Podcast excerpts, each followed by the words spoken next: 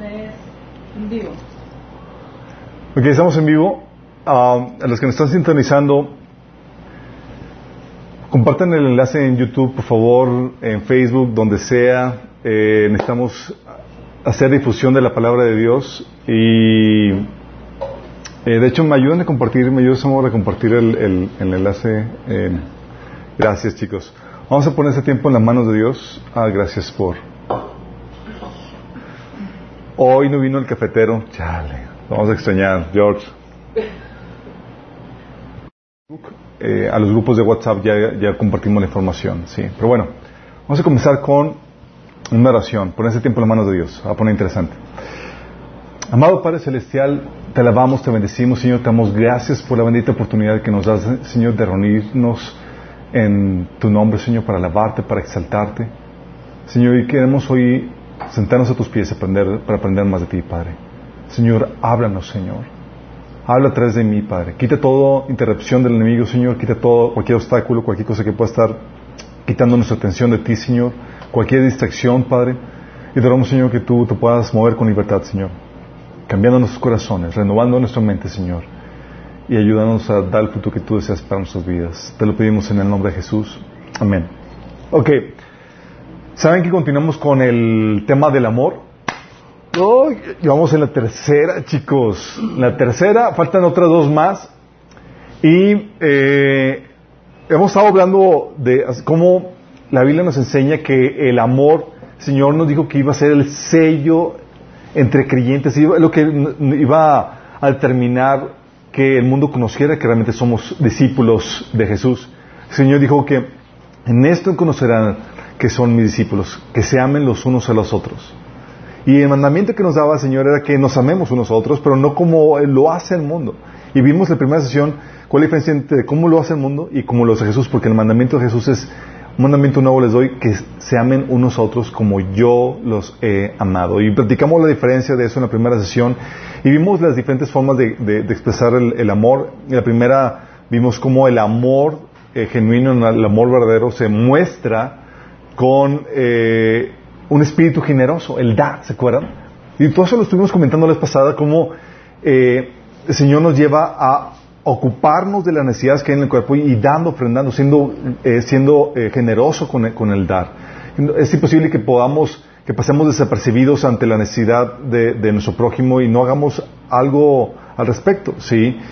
También habíamos platicado eh, algo muy interesante que una forma de ser generosos es apoyando el trabajo que se da eh, de nuestros hermanos. Oye, que mi hermano tiene un oficio, es, oye, la manera de ser generoso es consumiendo su oficio, su trabajo, su servicio y siendo generosos en, en la paga. Si no siempre podrás consumir el, el servicio que produce tu hermano, pero la idea es que nos prefiramos unos a otros, habíamos platicado, es una forma de ser generoso. ¿Por qué? Porque habíamos platicado que, la, que el dar eh, se debe ser se debe, eh, la meta del dar es ayudarte en tu bache, en tu bache pero para llevarte a independencia y a madurez para que tú puedas ser productivo, ¿se acuerdan? Porque puedes tú causar eh, daños a la gente con la forma en la que das. Porque la idea no es generar o crear gente dependiente, ¿se acuerdan? Sino ayudarte a que seas independiente y que puedas ser productivo para el Señor. Entonces fue, eso fue lo que vimos la vez pasada. Hoy vamos a ver el amor expresado en el servir, ¿sí? Y esto el Señor nos da muchos ejemplos en la Biblia, ¿sí? El amor manifestado en el servicio. Ay, disculpen por el, el, el. Eso cuando lo haces a la carrera. Sí. El Señor nos enseña con su mismo ejemplo cómo debemos de servirnos unos a otros. Él dice la Biblia que el amor de Dios se manifestó en que nos dio a su Hijo. Dice la Biblia en Juan 3:16 que porque por tanto amó Dios al mundo que Él dio a su Hijo unigénito. Dices, ¿para qué lo dio? En Mateo 20, 28 dice que lo dio para servirnos. Dice, el Hijo del Hombre no vino para ser servido, sino para servir y para dar su vida en rescate por muchos. O sea, no solamente fue venir y consumar el rescate, vino y estuvo tres años en friega sirviendo al pueblo de Israel. Sí. Dice la Biblia en Mateo 4:23 que Jesús recorría toda Galilea enseñando en las sinagogas, anunciando las buenas nuevas del reino y sanando toda enfermedad, dolencia entre la gente. Qué fuerte, imagínate. Estamos hablando de que Jesús tuve la ética de trabajo que traía, él se desvelaba trabajando, sirviendo a la gente, ¿sí? Y se levantaba a tempranas horas de la mañana cuando aún no, no salía el sol para comenzar su rutina de trabajo. Y se iba a chambear, decía, de en, en Marcos 1, oye, después de una administración que duró hasta altas horas de la noche, en la madrugada se estaba levantando Jesús para tener su tiempo devocional. y lo estaban buscando, ¿sí? El Señor te estaba buscando. Y el Señor le dice, vamos que a, a, otras aldeas, que para esto he venido, para predicar el Evangelio. O sea, él comenzar a chambear desde temprano. Y él chambeaba, chicos, de, madrugada hasta altas horas de la noche, al punto del desgaste. Al punto de que estaba la tormenta en medio, en, eh, estaba navegando y había una tormenta en la barca donde estaban eh, eh, navegando. Y los discípulos estaban histéricos porque pensaban que se iban a morir. Así de fuerte estaba la tormenta. Y Jesús estaba súpito. Y uno dice, no, es que se estaba haciendo el dormido. No, no se estaba haciendo el dormido. Así quedaba de cansado, Señor, por el servicio que estaba haciendo, ¿sí? Al punto de desgaste, al punto de entregar y consumando eh, el sacrificio eh, en la cruz, entregando su vida, ¿sí? A punto estuvo sirviendo Señor. Vino para servirnos. Jesús dijo que el Hijo del Hombre no vino para servir, para ser servido, sino para servir y para dar su vida en rescate por muchos. Y en su vida podemos ver ese ejemplo de servicio y cómo consumió o completó ese, servicio dando su vida por nosotros. ¿Sí? Y Pablo también nos, daba ese ejemplo también. ¿Sí? Pablo se desgastaba en el servicio por amor a, los que habían de ser salvos, por amor a la iglesia. Fíjate lo que dice 2 Corintios 12 del 14 al 15. Dice, ahora voy a visitarlos por tercera vez y no les seré una carga. O sea, no voy a que me sirvan, chicos. ¿Sí? No busco lo que tienen, los busco ustedes mismos. Después de todo, los hijos no mantienen a los padres, al contrario, son los padres quienes mantienen a los hijos. Con gusto me desgastaré por ustedes y también gastaré todo lo que tengo, aunque parece que cuanto más los amo, menos me aman ustedes. Qué fuerte, sí. Pero él estaba poniendo la analogía de los padres porque los padres eh, eh, es un ejemplo de servicio por amor. O sea, eh, nadie te obliga, a veces sí estamos conscientes que te dan ganas de dejar a tu hijo en la guardería y o de eh, empeñarlo, pero pero sabemos que esos son lapsos nada más de, momentáneos, sí. En teoría tú lo amas y por, por ese amor los sirves, los mantienes, los cuidas, los enseñas. Y Pablo está diciendo, hey, así como el padre cuida a los hijos, así estoy yo con ustedes y con gusto me voy a desgastar sirviéndolos, sí. O sea, dando el ejemplo Pablo de esta forma. De hecho, en Hechos 20 al 35, él menciona que el, trabajo, el servicio debe hacerse con esfuerzo para, para bendecir a los demás. Dice, y he sido un ejemplo constante de cómo pueden ayudar con trabajo y esfuerzo a los que están en necesidad. Dices, oye, ¿esto se aplica para dar económicamente? Sí, se aplica, pero también se aplica a, a servirte con trabajo y esfuerzo. Porque Pablo no siempre tenía dinero. ¿Pero tú crees que eso le paraba de servir y bendecir a los demás? No, era, no tengo dinero, pero te voy a dar lo que tengo. Te voy a dar el Evangelio, te voy a dar las buenas nuevas, te voy a servir, te voy a enseñar, te voy a discipular, te voy a ayudar en tu vida espiritual. ¿Sí?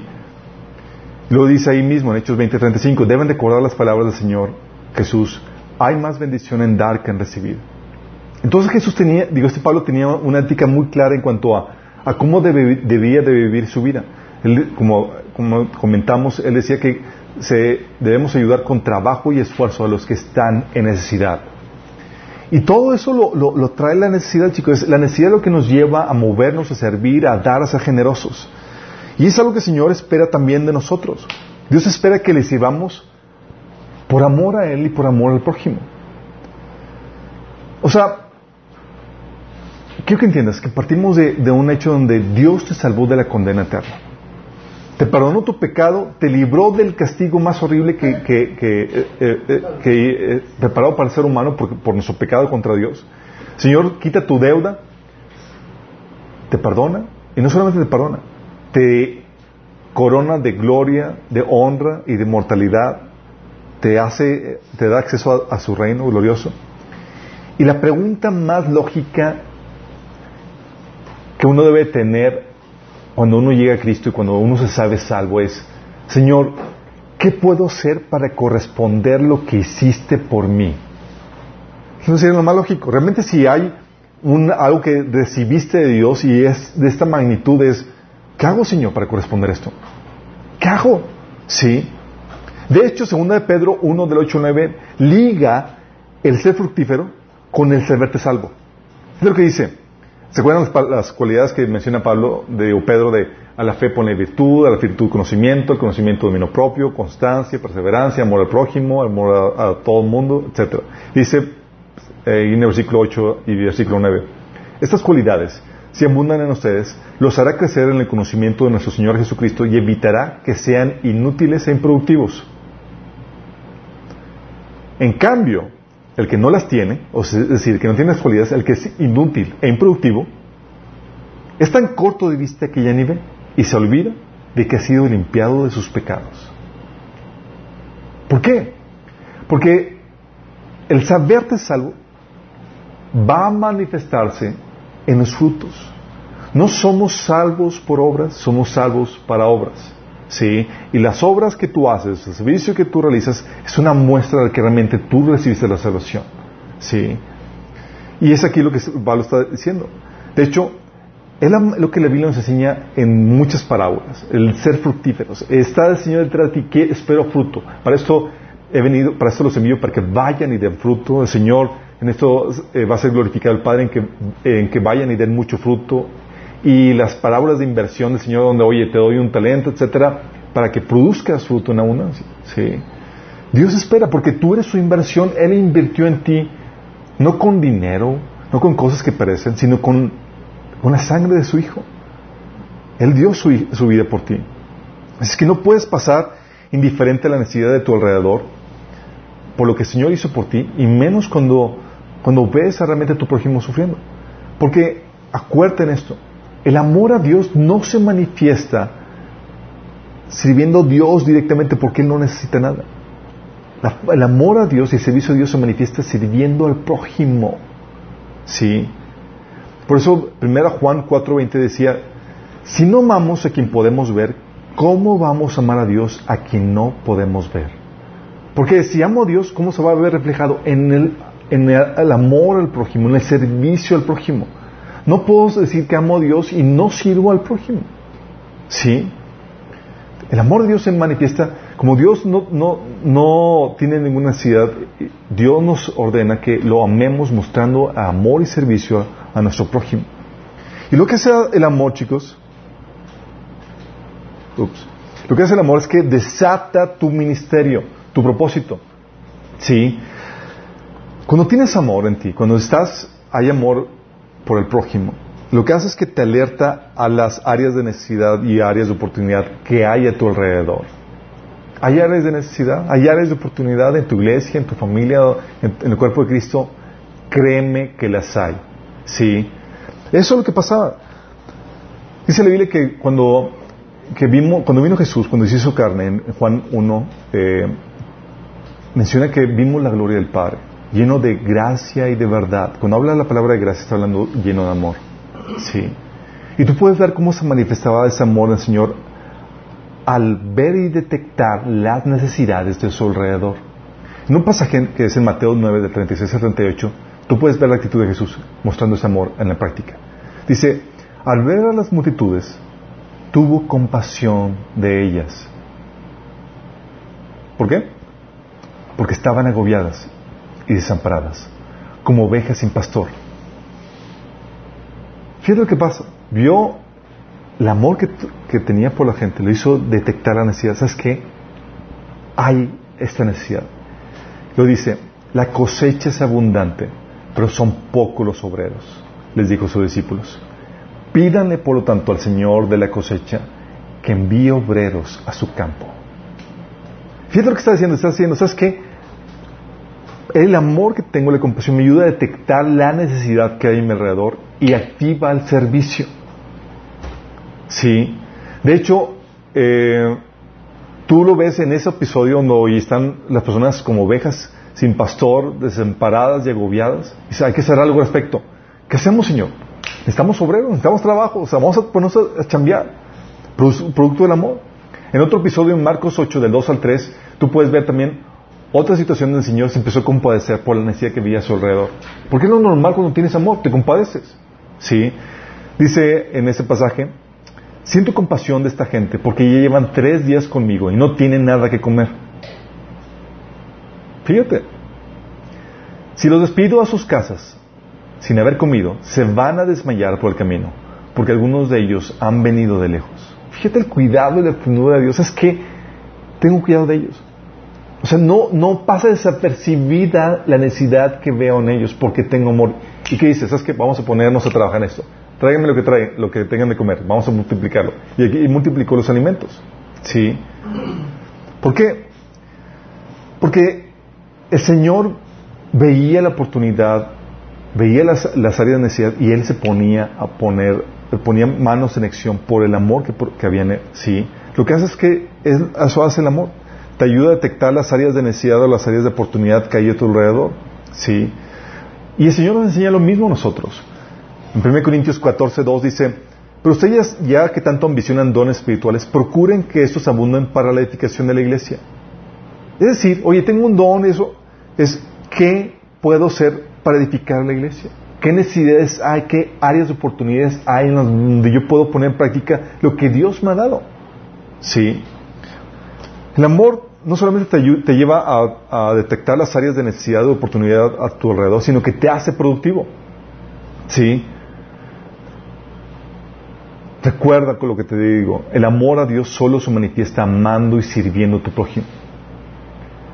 Por eso, en segunda de Pedro 1 del 5 al 8 dice, precisamente por eso, esfuércense por añadir a su fe virtud, a su virtud entendimiento, al entendimiento dominio propio, al dominio propio constancia, la constancia devoción a Dios, a la devoción a Dios afecto fraternal y al afecto fraternal amor por todos. Porque estas cualidades, si abundan en ustedes, los hará crecer en conocimiento de nuestro Señor Jesucristo y evitarán que sean inútiles e improductivos. Fíjate lo que dice, oye, tengo una más fe, no tengo amor, mira, producción cero. Pero le pones amor, el deseo de ser, de satisfacer esas necesidades, te va a llevar inevitablemente a ser productivo. No vas a quedarte como un inútil. Sí, lo que va a hacer es que va a activar tus dones. Sí. Romanos 12 del 6 al 8 menciona eso. Dice, Dios en su gracia nos ha dado dones diferentes para hacer bien determinadas cosas. Por lo tanto, si Dios te dio la capacidad de profetizar, habla con toda la fe que Dios te ha concedido. Si tu don es servir, sírvelos bien. Si eres maestro, enseña bien. Si tu don consiste en animar a otros, anímalos. Si tu don es dar, hazlo con generosidad. Si Dios te ha dado la capacidad de liderar, toma la responsabilidad en serio. Si tu don, si tienes el don de mostrar bondad a otros, hazlo con gusto. Y no está siendo exhaustivo. Lo que está haciendo Pablo es, tienes un don, ponlo a servicio, ponlo a, utilizar, ponlo a funcionar. ¿Por qué? Porque realmente si tienes un don, dices, oye, ¿qué hago por mi prójimo? ¿Cómo le muestro amor? Pues ¿qué tienes? ¿Qué don tienes? Pues tengo esto, ponlo al servicio. Es la manera que Dios te ha dado para poder manifestar ese amor. Y lo que haces cuando pones tu don al servicio por amor, lo que haces es que desata tu ministerio, tu llamado. Recuerda, dice la Biblia en Efesios 2.10, que somos hechura de Dios, creados en Cristo Jesús para buenas obras, las cuales Dios dispuso de antemano a fin de que las pongamos en práctica. Fuiste creado para buenas obras obras de servicio para el bienestar del cuerpo de Cristo y de, las demás personas. Dios te puso y te creó para eso. Y lo que hace, lo que desata ese don, ese, ese, ese llamado, ese ministerio que Dios preparado de antemano para ti, es ese amor que tú ves a, tu alrededor, esa compasión que tú ves alrededor para responder a esa necesidad que hay a tu alrededor. Sí, ese amor activa tu responsiva a la necesidad, a la área de oportunidad activa tus dones y lo que hace es que desata tu ministerio y tu llamado. De hecho, la intención de la iglesia, chicos, de los líderes de la iglesia, es ayudarte en eso. O sea, tú no vienes a la iglesia para ser servido solamente. Es una etapa. Sí. Y se espera que recibas. Pero recuerda que el propósito de venir a la iglesia es no recibir, es dar. Tú recibes Porque el propósito final es dar, que tú puedas dar y bendecir a más personas. Fíjate lo que dice Efesios 4 del 11 al 12. Dice que Jesús mismo constituyó a unos apóstoles, a otros profetas, a otros evangelistas, a otros pastores y maestros, a fin de a fin de capacitar al pueblo de Dios para la obra del servicio, es decir, para su ministerio, para edificar el cuerpo de Cristo. O sea, Dios puso a estos líderes para ayudarte a ti a activar tu ministerio. O sea, tú estás recibiendo de los líderes y tú estás siendo ministrado y estás recibiendo, ¿es para qué? Para ponerte a chambear. Se espera que sirvas. Se espera que, pases de una etapa de, recibir a una etapa de, empezar a dar. Sí. Es lo que desata tu ministerio. Y nuestra función aquí es llevarte en ese proceso de crecimiento y madurez donde pasas de, solamente estar completamente dependiente, de solamente estar recibe, recibe, recibe, a una etapa donde ya estás dando. Sí. Es una etapa de madurez. Quedas, das el don y suples la necesidad que hay en el cuerpo. Aprovecha las áreas de oportunidad de servicio de tu don. Sí. Cuando el don encaja con la necesidad que hay a tu alrededor, ¿sí? y hay en ti la pasión para hacerlo, encuentras tu llamado, tu propósito, tu razón de ser. Y Dios, chicos, nos ha dado una visión muy amplia ya. Sí. Dices, oye, es que no sé qué hacer. Mira, cuando el Señor dijo que la mies es mucha, es decir, que el trabajo es mucho, el Señor no, no ha cambiado opinión desde ese entonces, chicos. No dijo como que, ah, chicos, pues ya, ya prácticamente no necesitamos gente. Si tú quédate ahí, tranquilito. No, el Señor sigue necesitando y sigue teniendo en la, mente, hay mucho trabajo por hacer. Sí. Tú tienes, oye, nos dio la gran comisión. Mateo 28 del 19 al 20. Por tanto, vayan y hagan discípulos a todas las naciones, bautizándolos en el nombre del Padre, del Hijo y del Espíritu Santo, enseñándoles a obedecer todo lo que les he mandado a ustedes y les aseguro que estaré con ustedes siempre hasta el fin del mundo. O sea, aquí tienes que el mandato, Señor, es un mandato mundial. Es, o sea, tenemos chamba para aventar para arriba, chicos. La encomienda, Señor, es que vayamos, hagamos discípulos. ¿A dónde? Aquí, nomás a tu familia. Ah, pues ya terminé, Señor. Es a todas las naciones. Sí, bautizándolos y enseñándoles a obedecer todo lo que les, nos ha mandado. ¿Hay mucho que enseñar? Te lo aseguro. Sí. Y eso donde dice, oye, hay mucho trabajo que hacer. La pregunta es, ¿qué puedo hacer para extender el mensaje y hacer más discípulos? ¿Qué puedo hacer para contribuir en la gran comisión? ¿Hay algo con mis dones, con mis talentos que puedo hacer? Si te das cuenta, hay mucho que hacer en ese sentido. ¿Cómo puedo contribuir a distribuir este mensaje? ¿Cómo puedo contribuir a hacer más discípulos? ¿Cómo puedo contribuir a alcanzar a las naciones para Cristo? Sí, eso es por un lado.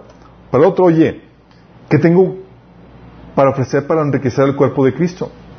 Efesios 4:16, fíjate lo que dice Pablo, es su sueño, su ideal. Dice que Jesús hace que todo el cuerpo encaje perfectamente y cada parte, al cumplir con su función específica, ayuda a que las demás se desarrollen y entonces todo el cuerpo crece y está sano y lleno de amor. Fíjate lo que dice, cada parte al cumplir su función específica. Tú estás formando parte del cuerpo de Cristo y que crees, tienes una función, tienes un servicio que, debes al cuerpo de Cristo. Y el Señor espera que lo des para que pueda funcionar correctamente este cuerpo.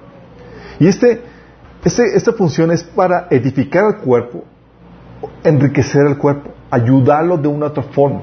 Hay un montón de servicios y ministerios que te puedes. Oye, Pablo decía, ¿qué sucede en las reuniones cuando se reúnan, cuando se juntan chicos?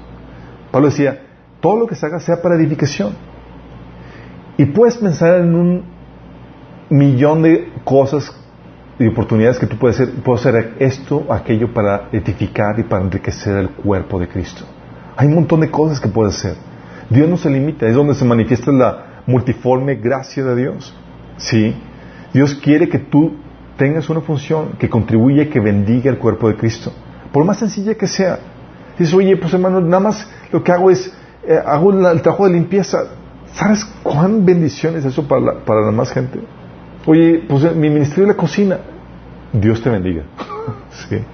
O sea, hay un montón de formas en las que puedes servir y que puedes enriquecer y bendecir el cuerpo de Cristo. Sí. Pero Dios te queda chambeando.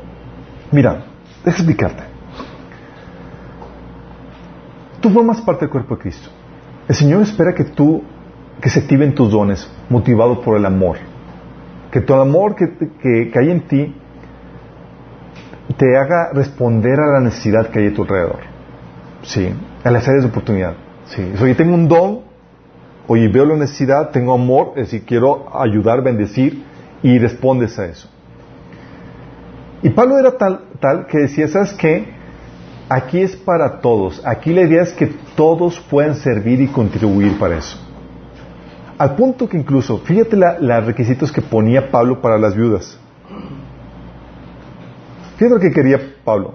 Dice, Pablo le, decía, escribe a Timoteo, en 1 Timoteo 5 de 9 al 10, dice Pablo, en la lista de las viudas debe figurar únicamente la que tenga más de 60 años y que haya sido fiel a su esposo. Tú dices, oye, 60 años, su pues, edad para jubilarse, ¿no? Ya, tranquilo, relax, me jubilo y toda la cosa. Pero fíjate lo que dice Pablo, versículo 10. Y que sea reconocida por sus buenas obras tales como criar hijos, practicar hospitalidad, lavar los pies de los creyentes, ayudar a los que sufren y aprovechar toda oportunidad para hacer el bien. Es decir, lavar los pies, se refiere a poner, servir en cualquier necesidad que haya. Oye, veo tus pies sucios, te los voy a ayudar a limpiar. O sea, responder la necesidad, sí, que a tu alrededor. ¿Sí me explico? O sea, te dice, eh, lo que dice Pablo, espera de las viudas, chicos. Y dices, personas están entonces en edad de retiro, donde ya tranquilas, tú dirías en nuestro tiempo, pues ya que, que se relajen, ya sirvieron, ya relax. No, aquí ponme las viudas, solamente las viudas chambeadoras, por favor. Viudas que, que sirven. Fiel. Qué heavy, ¿no? Dices, wow, y eso es de las viudas, pero tú eres joven todavía. O sea, si Dios no perdona las viudas, chicos. Ten por seguro que tú, Dios espera a ti un, tiene un estándar más alto. Sí. De hecho, por eso en 1 Corintios 7, del 32 menciona de los solteros. Dice Pablo, la expectativa que tenía los solteros. Dice, un soltero puede invertir su tiempo en field of. Dice, ah, pues puedo ir al cine, pasármela bien, leer buen libro, sí, todavía no estoy casado, puedo verme la relax. No, Pablo dice, un soltero puede invertir su tiempo en hacer la obra del Señor y en pensar en cómo agradarlo. Fíjate lo que, o sea, era cuidado con Pablito porque todavía te ponía a chambear. Sí. ¿qué, ¿Qué fruto tienes? ¿Estás soltero? ¿Y estás empezando cómo servir al Señor? O sea, tú no puedes ver a, si tú no estabas aplicando tu don y tu servicio, y tú veías a Pablo a lo lejos, tú le sacabas la vuelta. ¿Sabes Pablo? Me va a poner a trabajar. De hecho, me recuerda en, en, la en la prepa. Obviamente, cuando tienes un sueño, una visión de lo que quieres hacer para el Señor, te jalas a cualquiera que se deje. y Pablo tenía una visión muy clara que quería hacer, que hacer el mundo para Cristo. Sí. Y en ese, en ese entonces, en la prepa, yo le. Eh, pues empecé a compartir el Evangelio y salió, eh, porque después de un año orar para que el Señor eh, me trajera algún compañero para, con el cual hacer trabajo en equipo para compartir el Evangelio, nunca salió. Y ya, me, lanzo yo solo.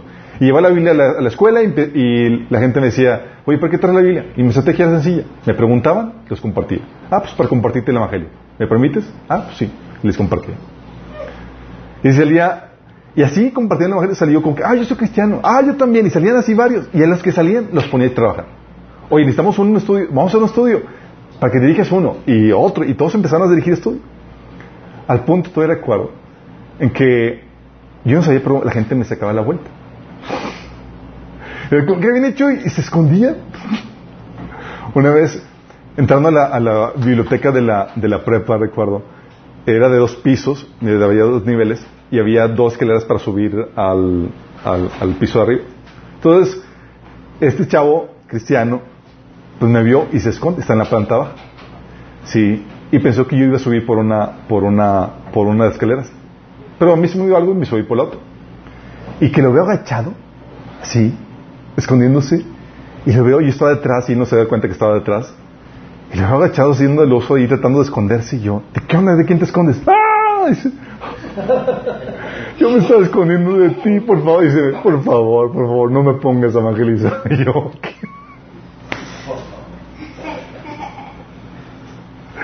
Se te estaba escondiendo de mí. Y se estaba escondiendo porque si lo veía, lo iba a poner a trabajar. Imagínate. Algo así era con Pablo, chicos. Sí. Pablo era, veía oportunidad, era no pierdas el tiempo. De hecho, por eso decía Pablo en 1 Corintios 7, 29. Decía, aún los casados, porque el curioso de los casados que habíamos comentado es que te, se, se ensimismen en, en, ellos y piensen que todo consiste nada más en tener un bonito matrimonio y pasarla bien y disfrutar el matrimonio. Y es, dice Pablo, los que estén casados no deberían concentrarse únicamente en su matrimonio. ¿Por qué? Porque pierden el enfoque del servicio, chicos, de poder contribuir al cuerpo de Cristo. Por eso, cuidado con Pablo, chicos. Si no perdonaba viudas, no perdonaba jóvenes, no perdonaba casados. Sí. Y era muy complejo. Te pones a trabajar, pero si tú sigues con Pablo, era difícil que aguantara su ritmo de trabajo. Sí. En varias ocasiones personas lo, lo porque no aguantaban el, el ritmo de trabajo con el cual tenía. ¿Pero por qué? Porque tenía una ambición santa que quería lo que quería hacer para el Señor. ¿Sí? Y es donde dices, oye, oye, ¿qué oficios, qué dones, qué talentos, qué ministerios tienes que, como, tú como cristiano, que no estás usando todavía? O sea, ¿qué, entiendes esto? Dios espera a ti obras de servicio. Fuiste creado para ellas. Le preguntas, ¿ya las estás haciendo? Dice la Biblia que Él ha puesto algunos apóstoles, que son los que comienzan un ministerio, que llevan la carga de organizar y, mandar misioneros y, todo para comenzar toda una, red de iglesias, como lo decía Pablo. Hay personas que tienen don de profecía, son profetas, otros que son evangelistas, ¿sí? otros que son pastores, que están ahí con, las ovejas, dándoles seguimiento, ayudándoles a crecer, otros que son maestros, ¿sí? Es, te ven y a enseñarte, otros que son diáconos, que son las personas que hacen trabajo de, oficina, de administrativo otros que tienen dones de milagros, otros dones de sanidad, otros dones de interpretación, otros dones de exhortación, que son los que animan, los que te reprenden, otros dones de dar, otros dones de liderar. Y estoy recapitulando lo que, lo que se menciona en 1 Corintios capítulo 12, en Romanos capítulo 12 también, y en varios otros pasajes. Incluso hay, el don de salmistas, como viene en 1 Corintios capítulo 14. ¿Sabes quiénes son los salmistas? Los compositores, chicos. Hay gente que le viene la alabanza y fluye en eso, ¿sí? Decía Pablo, ¿qué sucede cuando se reúnen? Oye, uno trae una, revelación, otro una enseñanza, otro un salmo. Imagínate en la reunión, oye chicos, compuse un nuevo salmo. Sí, vamos a cantarlo todos. Sí, no. ¿Cuántos quieren compuesto algo para el Señor? No me, no me respondo. sí, oye, salmistas, luego, oye, ministerios para atender a los niños, ministerios de parejas, ministerios para jóvenes, ministerios de liberación, ministerios de cocina, etcétera, etcétera, etcétera. Sí. O sea, hay un montón, hay un montonal de oficios, dones, talentos, ministerios que, que la verdad es que lo que ves en la Biblia no está limitado. El punto aquí es, ¿cuál es tu parte? ¿Cuál es lo que te toca? Sí. ¿Ya estás sirviendo? Y si no, ¿por qué no estás sirviendo? Y esto es, oye, es que en mi iglesia no me dejan. Mira, eso no es pretexto para eso. Sí, porque tú puedes servir en tu iglesia al cuerpo de Cristo, te dé permiso el pastor o no te dé. Sí. Si lo haces dentro de su iglesia, dentro de su local, tienes que respetar las reglas del juego. Sí. Pero nadie te puede prohibir servir a tu prójimo. Oye, el hermano está enfermo, hacerle de comer, e ir a atenderlo, oye, el hermano está deprimido, ir a animarlo, oye, orar por los enfermos. Nadie te puede prohibir eso. De hecho, Galata 5, 13 te dice que tienes libertad para servir al, prójimo, a tu hermano, en amor. ¿sí? Entonces nadie te puede prohibir eso. Pero aún así dices, oye, mi pastor no me deja. Mira, el cuerpo de Cristo no está limitado a tu iglesia local. Puedes servir en otras iglesias. Y hay iglesias que ya están saturadas, chicos. Oye, es que no me dejan servir en la iglesia, en el grupo de alabanza. Oye, hay fila de, para tomar el grupo de alabanza. Y en otras iglesias no tienen, chicos.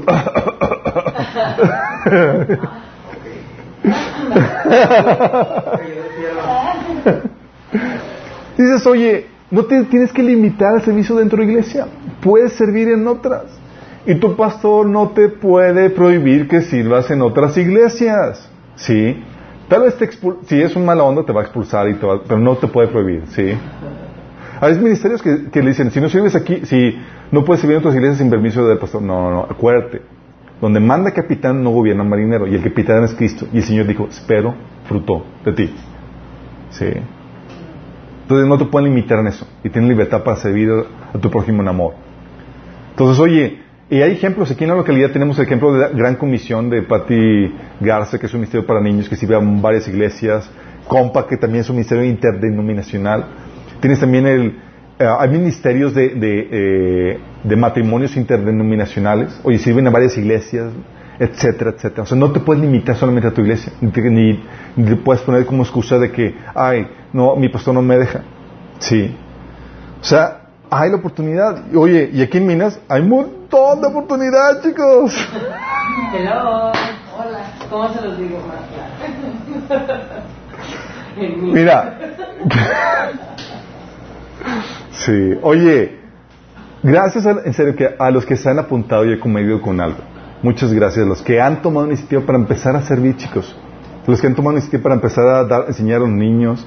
A los que han tomado iniciativa para, para oye, con el avance yo pongo el playlist, con los alimentos, con la pantalla, a los que donaron la pantalla, a los que donaron la, bocina. Antes teníamos una bocina que se iba el sonido y venía y toda la cosa, y, llegó una hermana y me dice, hola, aquí está. Sí. Pero déjame decirte, y antes teníamos una pantalla, esta es una pantalla así súper guau, antes la pantalla se iba y se venía. Así, estaba mal, estaba enferma. Recuerdo, con eso invitamos pero nadie hacía nada, chicos. O sea, pasaron años después de que alguien dio. Te invitamos a una, pareja así, que muy exclusiva y demás, y la pantalla en la alabanza de oración, en medio, en medio de, la, de la alabanza y la oración, se volvió loca. Terminamos con la laptop. Terminamos poniendo la laptop, sí. Así era, chicos, pero sabes que al inicio, digo, gracias por todos los que, los que han cooperado y han empezado a, utilizar sus, dones, sus talentos y han empezado a servir, chicos. Pero déjame decirte que al inicio no era así. Al inicio, chicos, aquí entre mi esposa y yo, era de todo, ¿sí? Era, teníamos que, que eh, eh, preparar la alabanza, la predicación, preparar los niños, la, comida, era todo, todo lo hacíamos nosotros y nadie servía nada. Y no es una forma de reclamo, es, es algo normal que se espera. ¿Sí? ¿Dónde estaba? Digo, es de esperarse que sea así. O sea, cuando nace tu, bebé, tu bebito en tu casa, en tu familia, no vas a poner a ver, ¿qué vas a hacer de comer? Digo, tiene dos, tres años, está comenzando su camino. Es esperarse que sea eso. Pero también es esperarse que no permanezca así para siempre. ¿Se me explico? Es esperarse que eventualmente vayan adquiriendo responsabilidades y que se vayan desarrollando en el servicio. Sí. Oye, en Minas hay un montón de oportunidades. Oportunidades desde, desde, desde donde tú estás a tu alrededor. Desde llevar la palabra de lo que has aprendido aquí, porque la idea de lo que tú estás aprendiendo aquí, chicos, no es para ti solamente. Acuérdate que estás siendo capacitado. Oye, desde, llevar a impartir la palabra a gente a tu alrededor que la necesita. Tomar la iniciativa, oye, mi tía necesita taller emocional, oye, mi tío necesita el de, perturbación y de demoníaca, oye, etcétera. Oye, desde la iniciativa de abrir tu propio grupo para extender el evangelio y discipular, hacer más discípulos. O sea, desde ahí es, hay un montón de trabajo que hacer aún entre nosotros, iniciativa para tomar el pastoreo, el seguimiento a los nuevos, a los ausentes. Gracias a todos los que han tomado iniciativa propia, chicos. Si los que han empezado a llevar, ah, ya la llamé. A veces me preocupo porque la verdad se me van las cabras. y digo, chino le habla a otra persona y me sale, ah, yo ya le hablé está muy bien. Ya y dices, wow, qué genial. Oye, o la alabanza y la adoración.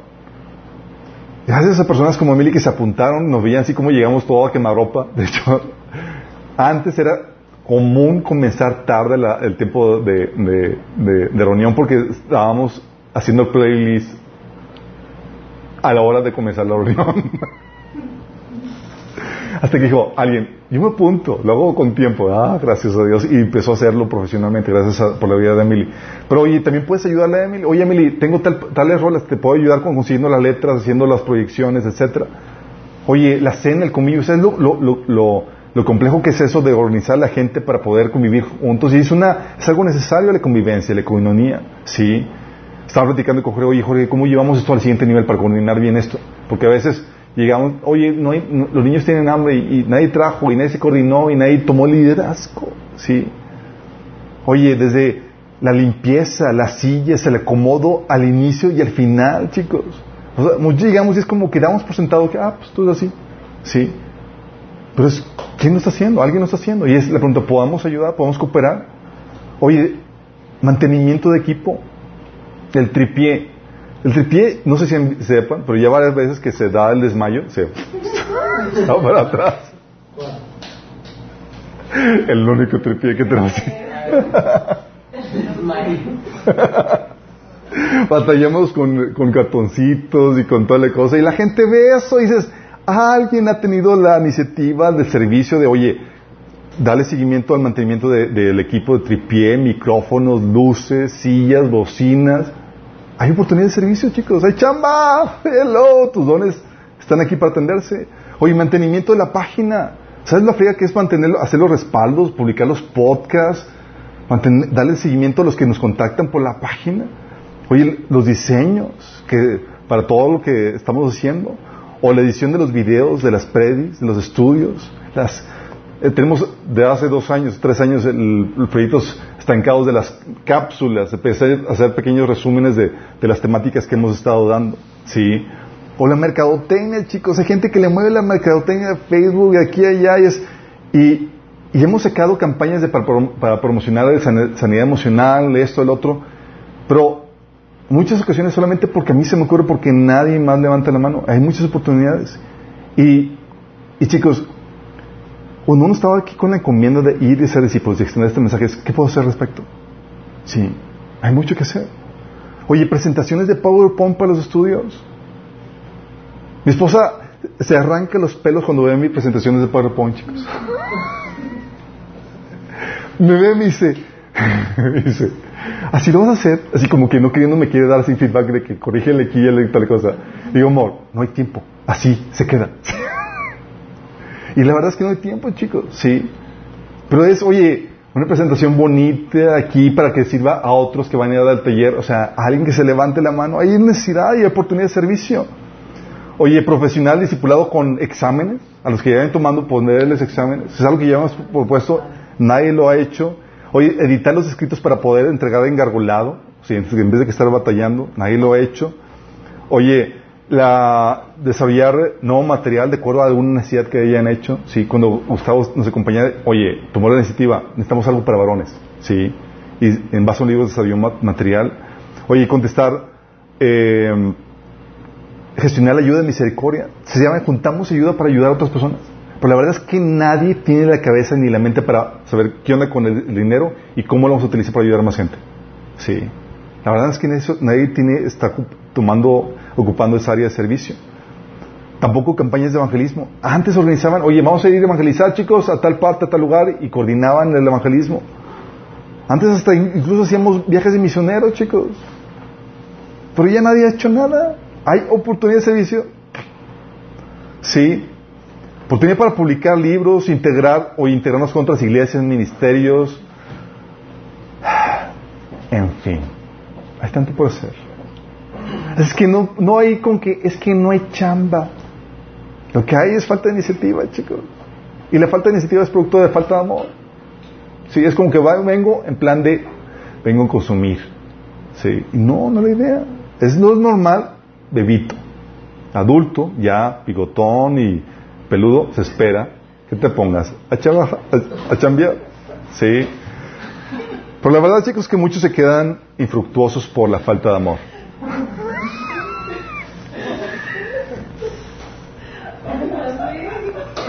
Muchos se quedan infructuosos por la falta de amor, chicos. Y eso es lo que pasa, dejan pasar oportunidades de servicio por, por eso. ¿Sí? O sea, ven la, necesidad, ven la oportunidad. Pero toda necesidad, toda oportunidad que uno ve, chicos, va a implicar trabajo, desgaste, incomodidad, sacrificio. Va a implicar eso. Mira, a veces no sabes lo que va a implicar cuando te avientas. Yo la verdad no sabía toda la fe que iba a implicar comenzar la iglesia. Pero es la necesidad cae, sí.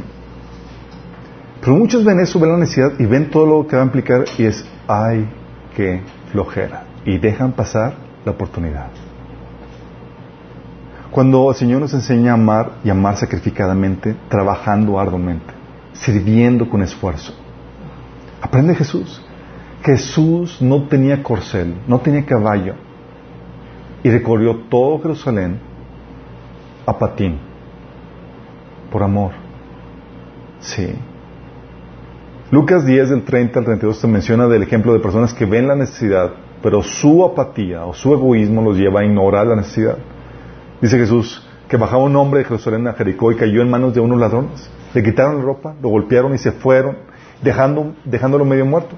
Resulta que viajaba por, viajaba por el mismo camino un sacerdote quien al verlo, al verlo, o sea, vio la necesidad, dice, al verlo, se desvió y siguió de largo.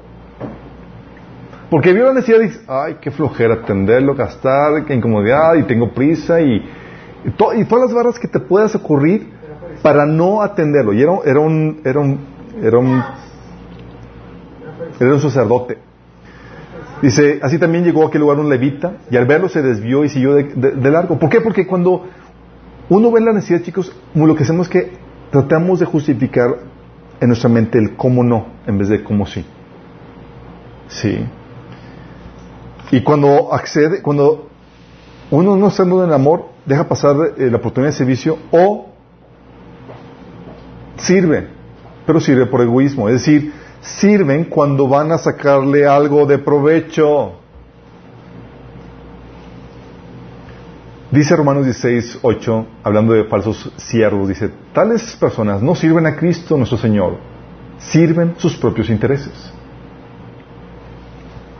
De hecho, en otro pasaje de Mateo 6, uno, el Señor nos, nos advierte, dice, tengan cuidado, no hagan sus buenas acciones en público para que los demás los admiren ¿Por qué? Porque esta solamente será sobre ¿Qué es lo que sucede, chicos? Si se han dado cuenta que típicamente los ministerios más visibles son los más demandados de siervos, de que yo quiero servir y quiero apuntar. ¿Quién se apunta en esto? Y todos, ah, sí. Dice, ¿quién va a lavar los baños? Sí.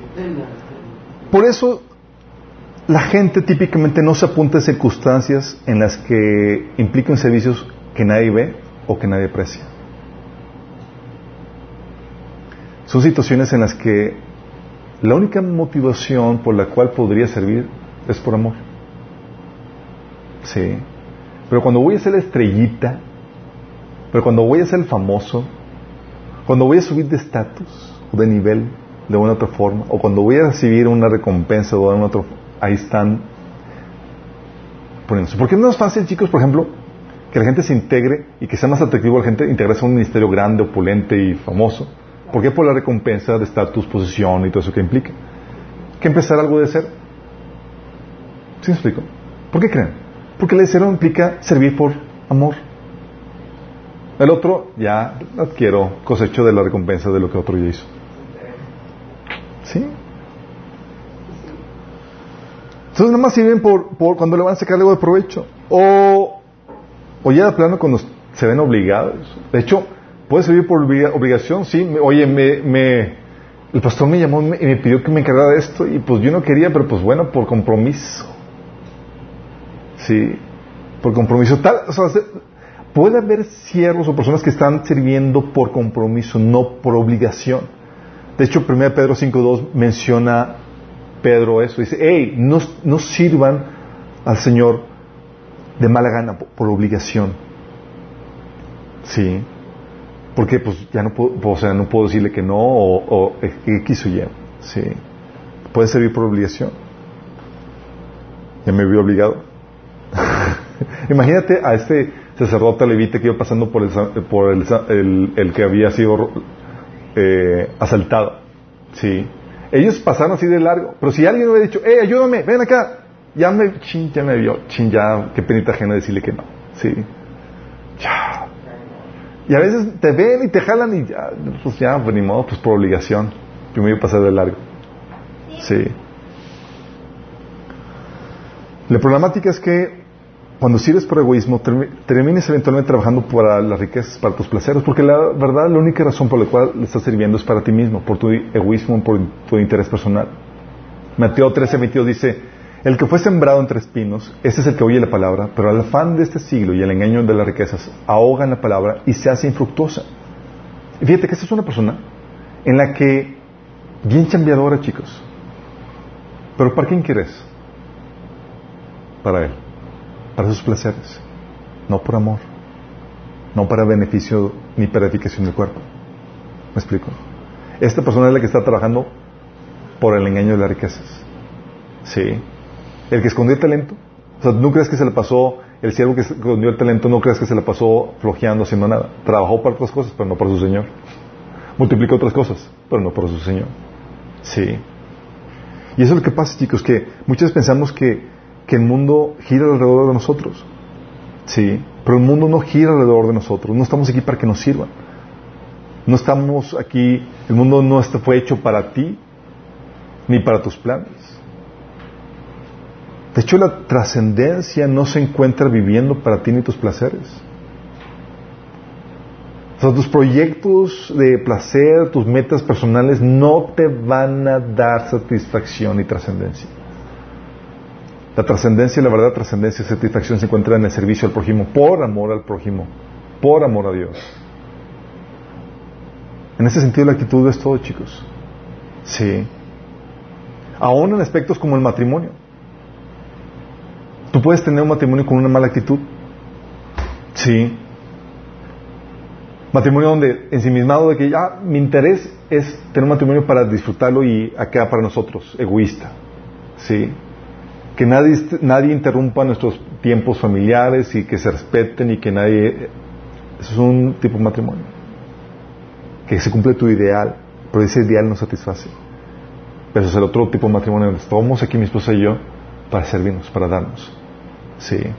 Por eso 1 Corintios 7, del 29 al 32 decía, Jesús, decía Pablo, déjame decirle lo siguiente, amados hermanos, el tiempo que queda es muy breve.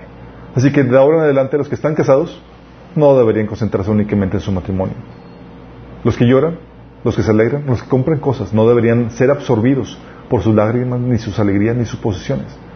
Los que usen cosas del mundo no deberían apegarse a ellas, pues este mundo tal como lo conocemos pronto desaparecerá. Quisiera que estén libres de preocupaciones de esta vida. ¿Libres para qué? Dice, para pensar en hacer la obra del Señor, en cómo agradarlo a Él. ¿Sí me explico?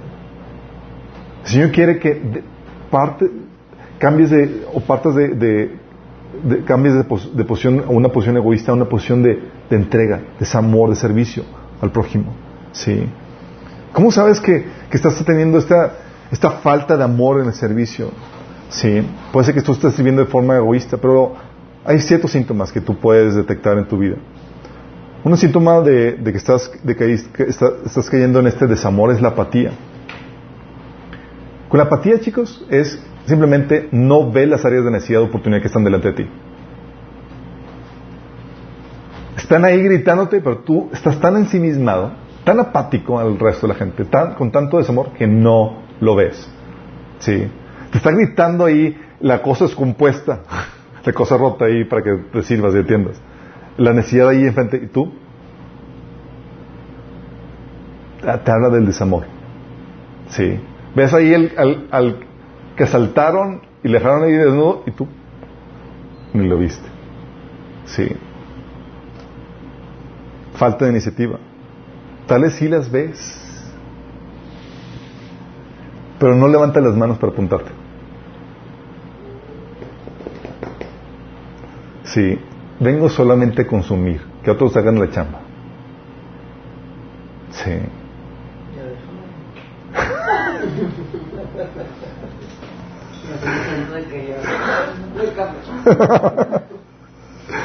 Sí, es falta de iniciativa. Es, tal vez sí detecta las áreas de, necesidad, chicos.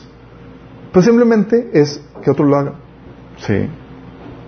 No levantes las manos para, para apuntarte, para hacer algo, para mostrar algo de amor en servicio. Nada más vienes con la actitud de consumir. La otra es aburrimiento, o ociosidad. ¿Sabes que el aburrimiento o la sociedad no tener nada que hacer es una muestra clara de desamor? Si tú fueras una persona así, desbordando en amor de Cristo, es imposible que tú estés aburrido. Imposible, así. Dices, oye, conmigo han, llegado pastor, han llegado personas que me dicen, oye Alberto, es que es que estoy aburrido yo. ¿Aburrido? ¿Cómo puede estar aburrido con tanto chambal que hay por hacer? Tu problema de aburrición es un problema de falta de amor, chicos.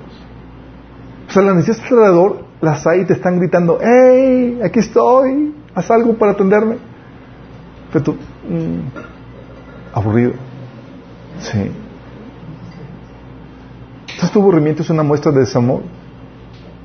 Acuérdate, el trabajo no ha disminuido. El dicho de Jesús que la miel es mucha, no ha cambiado. Que chicos, sorry, sorry que estén aburridos. Dios no está diciéndote eso. Es que ya no hay, ya no hay chamba. Ya, ya, ya, los obreros que, que, que contraté fueron tan buenos que se acabaron con todo. No hay eso, chicos. El Señor todavía sigue. Dice, de hecho, la palabra que el Señor te pone te dice que aún hasta últimas horas del día sigue contratando.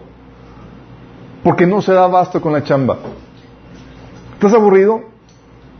Háblanos, aquí te ponemos a chambear. Oye, otro síntoma que estás, que estás actuando en, falta de amor. Conchudez. ¿Sabes qué es conchudez? La Real Academia Real Academia. Conchudez es desconsideración, chicos. No ser considerado. O sea, ves a otros sirviendo y no te comides, o no retribuyes, o no lo aprecias, o no buscas aminorar la carga. Oye, una cosa ya es de que no, no ayude al, al, al no, no levante la mano para servir a mi prójimo, pero con chudez es cuando ves a otros sirviendo y todavía le echas más carga al que está sirviendo. Sí. Tú no estás haciendo nada y al contrario. Sí. Ha tenido. Ha tenido. Pero no solamente ha tenido de que ves a sirviendo, sino que ves a sirviendo, aprovechas y le echas todavía más carga. Sí.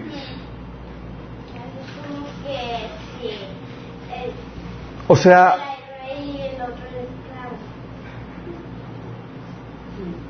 no solamente no te comides, no le atribuyes, no lo aprecias o no buscas a la cara, sino que le echas más carga al, trabajo. Sí. Eso es el conchudo. Aumentas eso. Y no solamente tienes el síntoma del conchudez, tienes también el síntoma de la exigencia. Típicamente los conchudos son exigentes.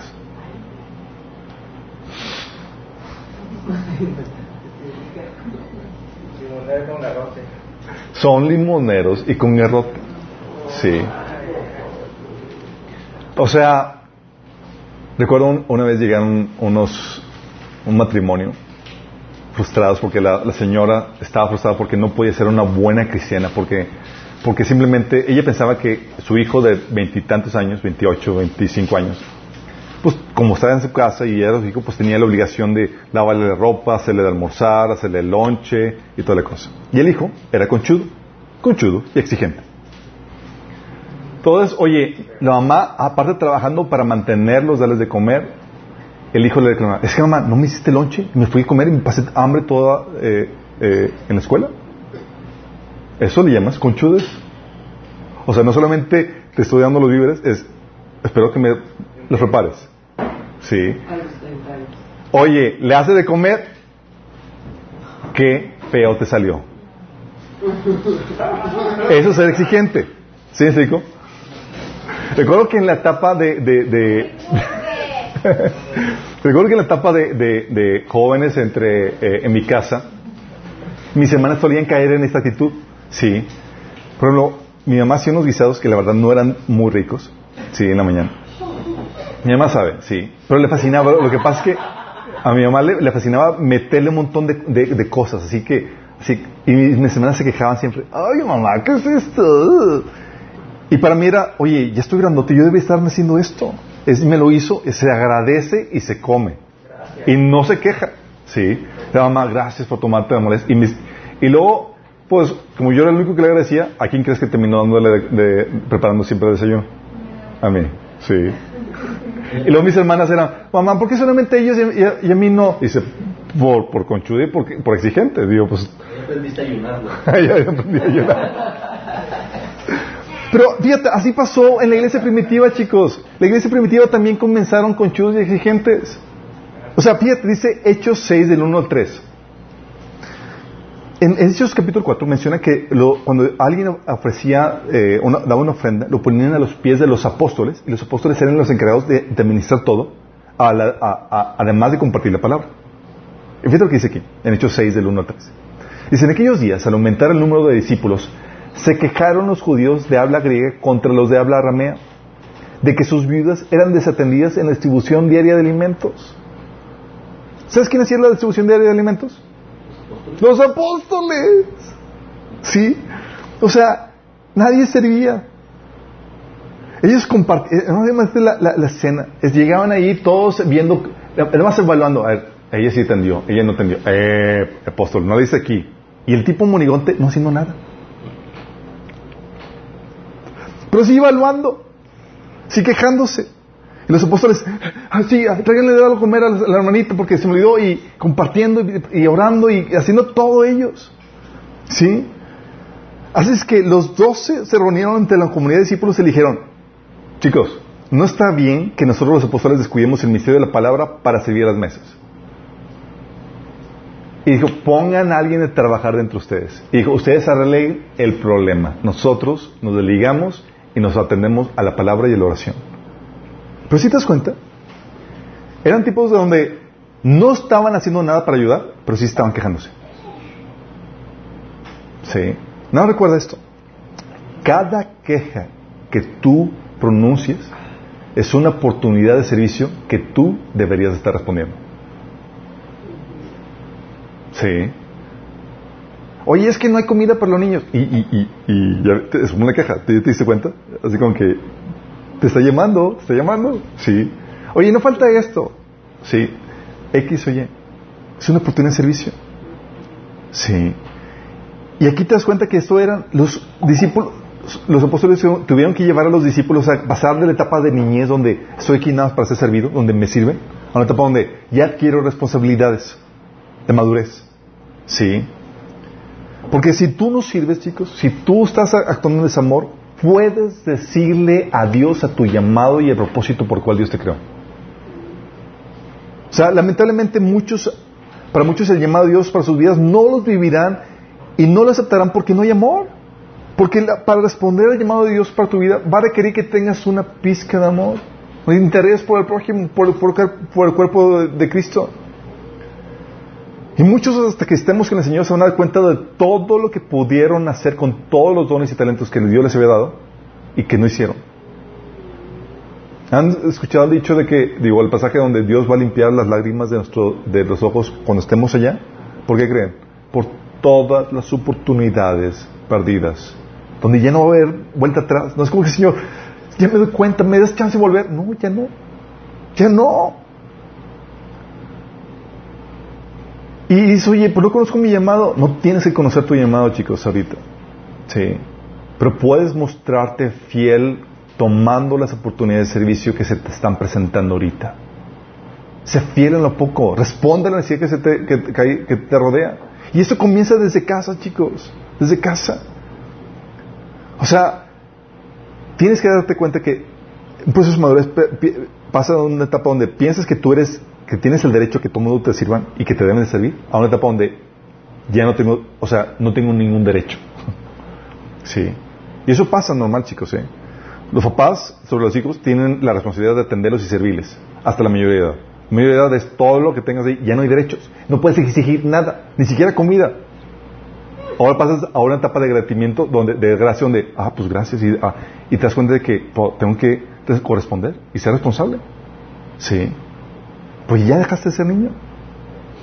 Y la meta es que dejes de ser niño espiritual, chicos, y crees que se enamora madurez, a esa independencia. Para eso estamos los líderes de la iglesia. Y por eso estamos viendo esta serie, chicos. Porque no quiero verte así, grandote, peludote y con el chupón. No quiero verte todavía grandote, así con la necesidad de cambiarte el pañal. Con actitud de niño, de bebé espiritual. Dice Efesios 4 del 11 al 12 que él mismo constituyó a unos apóstoles, a otros profetas, a otros evangelistas y a otros pastores y maestros, a fin de capacitar al pueblo de Dios para la obra del servicio, para edificar el cuerpo de Cristo. ¿Para qué estamos aquí, chicos? Di, para ponerme a trabajar.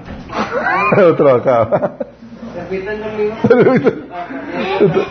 o sea, Alberto va a poner chambear dice, sí, deberías verte a trabajar, que tus dones estén poniéndose aquí afuera, que tú estés contribuyendo a la riqueza del cuerpo de Cristo. El niño está para ser servido y piensa que todos están para atenderlo y darle todo. Tiene una actitud consumista. Consumista, es decir, vengo para que me sirvan. Tú estás aquí ya con, no con esa actitud, ahora estás aquí no para recibir solamente, para capacitarte, para servir. ¿Sí? Por eso, chicos, no es correcto que lleves años de cristiano y no estés sirviendo el cuerpo y la causa de Cristo de alguna forma. No es correcto. Sí, no es correcto. Eres deudor. El adulto, en cambio, está para servir y busca servir su talento. ¿Qué tengo para servir, Señor? Pues ¿qué te ha dado? ¿Qué habilidad? ¿Qué don? ¿Qué talento? ¿Qué tienes para dar? Utilízalo para edificar el cuerpo de Cristo, para enriquecer el cuerpo de Cristo. ¿Sí? Oye, tal vez no tengas, dices, oye, tal vez lo que tengo no, no suple una necesidad así fuerte en el cuerpo de Cristo, pero sí la puede enriquecer. Oye, hay muchas alabanzas, pero tengo aquí mi, mi, mi, la cancioncita que Dios me dio. Enriquece, enriquece el cuerpo. Sí.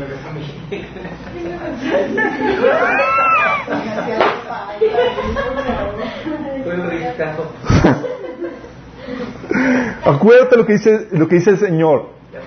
Tú pasas de, de niñez, sí, a una etapa de madurez caracterizado por el servicio. Dice Jesús en Mateo 20 y 27 que el que quiere ser el mayor, el que, el que quiere ser primero, tiene que ser el siervo de todos. ¿Sí? Entonces, oye, quiero madurar, quiero que sea en el Señor. Ponte a chambear, mi chavo. ¿Sí? Y cuando recibas, recibes con la actitud de darlo, de impartirlo, de capacitarte para ser más apto en el servicio. ¿Sí? ¿Cómo vamos, chicos? ¿Vamos bien?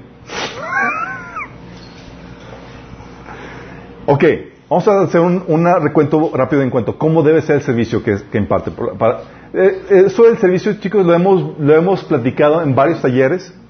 Lo hemos platicado en el taller de, el orden, digo, de en el orden creacional, lo vimos en el orden creacional, lo vimos en, en el reino y tu propósito, lo vimos también en en el taller más largo que hemos dado, que es el de liderazgo, chicos. Todo el taller de liderazgo es cómo te ponemos a servir solo, en equipo y con excelencia. Sí. Son veintitantas eh, sesiones y todavía le vamos a enseñar un poquito más. Lo estamos viendo los martes, por cierto. El servicio, ¿cómo debe ser? Comercial. Comercial, sorry. Sí. Debe ser primero motivado por amor. Sí. Ya saben, 1 Corintios 13, del 1 al 4. De nada sirve que hagas todo lo que hagas si no tienes amor y no lo haces por amor. ¿Por amor a qué?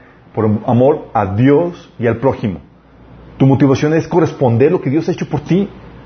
Si realmente recibiste la, salvación, te debes de sentir deudor. Es normal que te sientas deudor, que quieras contribuir con algo a tu Salvador. Dio todo por ti. si no sientes nada, no sientes ni una pizca de deuda, duda de tu salvación. Es como que, no, pues X. Pregúntate qué estás haciendo en ese sentido. Pero cuando sientes ese amor de Dios, es normal que quieras compensarlo, que quieras agradecerlo de alguna forma. La forma en que Dios te pide que lo agradezcas es sirviendo al prójimo bajo la dirección de Dios. Tiene que ser también enfocado. ¿A qué me refiero con enfocado? Tienes que descubrir el área en la cual Dios te ha puesto a servir. Tú no eres bueno en todo, gracias a Dios. Sí.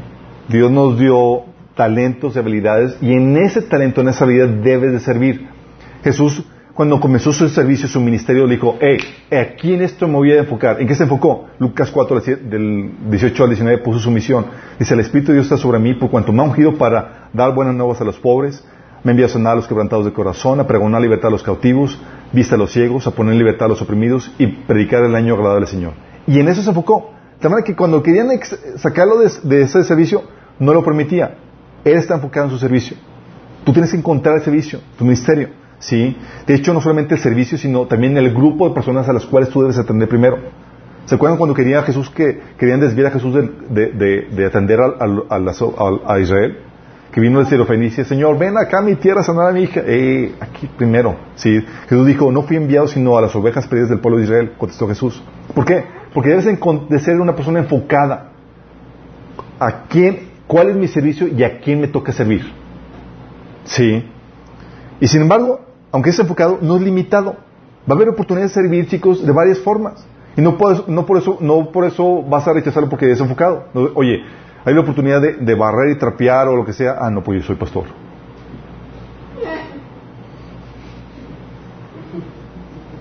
Se ríen porque saben el caso, ¿verdad?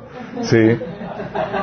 Tú ves a Jesús, chicos, o sea, que tenía la misión, estaba enfocado y sin embargo en una reunión en la última cena en Juan 13 ve las, los pies atascados de los discípulos y nadie se le ocurrió limpiarlos. Solamente Jesús. Y Jesús los limpió. Sí, se levantó de la mesa, se quitó el manto y se ató una toalla a la cintura. Luego echó agua en el recipiente y comenzó a lavar los pies a sus discípulos y a secarles con la toalla que llevaba en la cintura. ¿Por qué? Porque vio la necesidad. Era su tarea de su misión. No, pero hay oportunidades, sin perder el enfoque, de servicio que puedes aprovechar. ¿Sí me explico?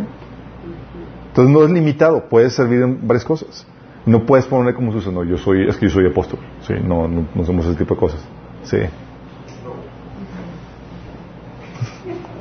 Saludos a todos los superapóstoles. También es, no debe ser no solicitado, chicos. O sea, la idea es que no es que te tengan que poner a servir, chicos. Es que salga de iniciativa propia. ¿Qué, hago? ¿Sí? O sea, sabes lo que tienes para ofrecer y lo ofreces. Sí, o ves la necesidad y la atiendes, no esperas a que te pongan a, te tengan que decir. Fíjate, es más grave, chicos, el problema de falta de iniciativa que el problema de iniciativa desviada. Problema de falta de iniciativa hay que estar detrás de la gente y es muy gorroso. El problema, cuando tienes iniciativa, y aunque no, no, estás utilizándola muy bien, es más sencillo porque nada más es, es conducirte. En ti está el querer. No hay que estar detrás de ti, nada más te digo el cómo. Te, te voy conduciendo. Sí. Pero no hay, no hay nada peor que una persona que no tenga iniciativa, porque es nada más te descuidas y ya no lo hizo. No tiene las ganas de servir. Y Señor, tú das cuenta, chicos, que cuando Jesús vino y apareció en la escena, alguien estaba, pidiéndole a Dios la salvación. Señor, necesito ayuda para mi destino eterno. ¿Alguien está pidiéndolo? Nadie. Señor vio una necesidad y Él tomó iniciativa. Y tuvo que convencernos a nosotros de la, nuestra, problemática. Necesitamos un Salvador. ¿Sí? Al punto que dice que el Señor vino, dice, a los suyos vino y los suyos no lo recibieron. No estaban esperándolo, no lo estaban pidiendo. ¿Sí? De hecho, tal así que eso me fascina de Jesús. Él sabía lo que tenía que ofrecer, chicos, y él empezó a ofrecerlo porque sabía lo que tenía para ofrecer. Y la gente no lo, no lo apreciaba. ¿Y tú crees que eso paró a Jesús? No, es porque yo tengo algo que tú necesitas y estoy viendo tu necesidad. ¿Me aprecias o no me aprecias? Sí. Vas a, vas a ser juzgado por eso. Por eso en Mateo 12, 41, 42, Jesús decía que... Dice, el día del juicio se levantarán los de Nínive en contra de esta generación y le condenarán porque ellos se arrepintieron de sus pecados al escuchar la predicación de Jonás. Ahora alguien superior a Jonás está aquí, pero ustedes se niegan a arrepentirse.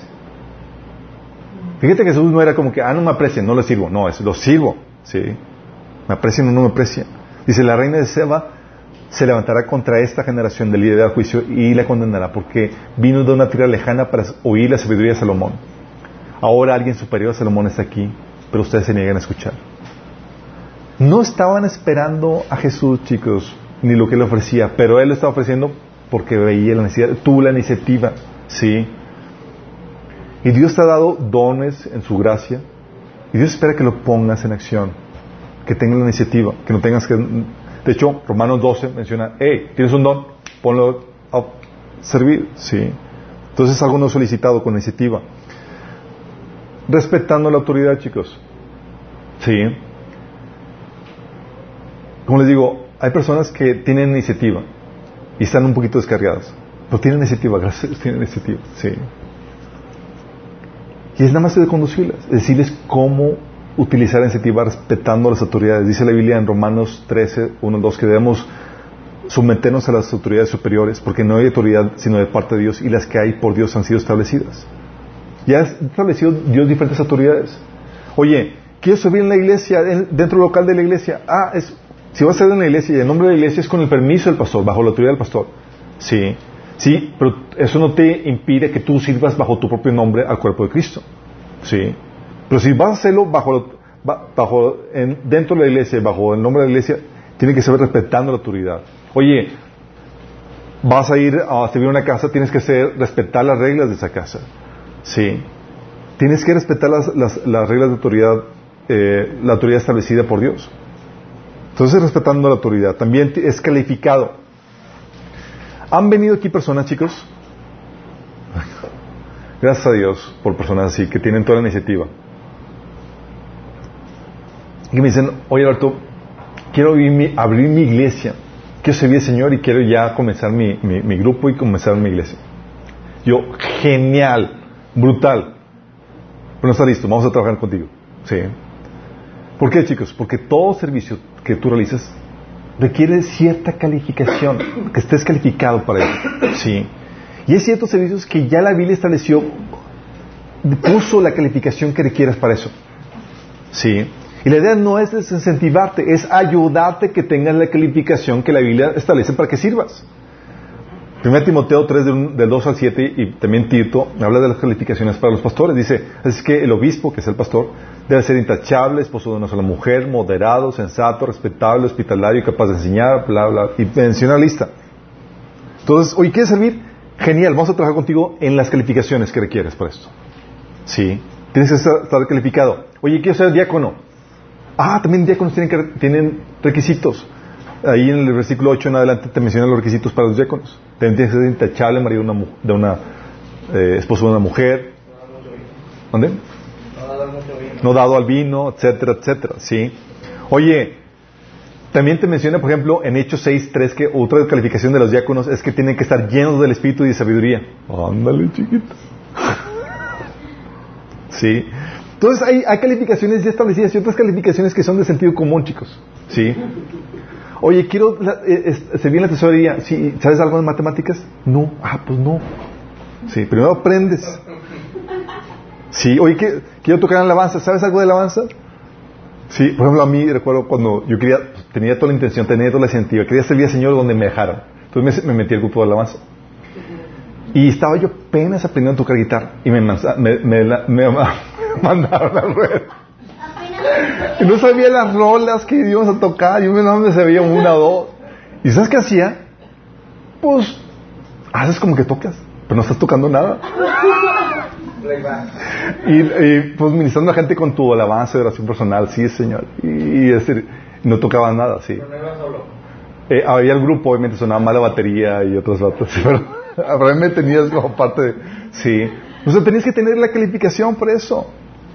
Pablo menciona a vari- varias personas. Oye, dice Pablo a Timoteo, dice, lo que más he oído decir en presencia de muchos tes- testigos, encomiéndalo a creyentes dignos de confianza que a su vez estén capacitados para enseñar a otros.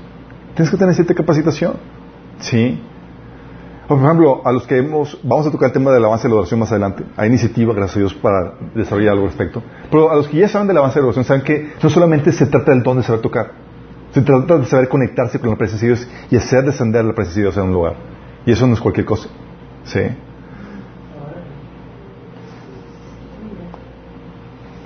Por eso Pablo menciona, eh, Pedro menciona en 2 Pedro 1 del, del un- eh, do- 1.5, dice, en vista de todo esto, esfuércense al máximo a responder a las promesas de Dios, complementando su fe abundante provisión de excelencia moral, o sea, virtud, y en virtud conocimiento, porque para lo que quieras hacer para el Señor vas a requerir conocimiento, vas a requerirlo, tienes que estar listo, preparado, capacitado para eso, ¿sí? No solamente conocimiento, el carácter de Cristo, santidad. Dice 2 Timoteo 2:20, en una, cosa, en una casa grande no hay solo vasos de oro y de plata, sino también de madera y barro, unos para usos más nobles y otros para usos más bajos. Si alguien se mantiene limpio, llegará a ser un vaso noble, santificado y útil para el Señor y preparado para toda buena obra. Fíjate, dice, si alguien se mantiene limpio. Por eso Pablo le decía a Timoteo, Timoteo, no impongas a ligereza las manos a ninguno. ¿Sabes por qué decía eso?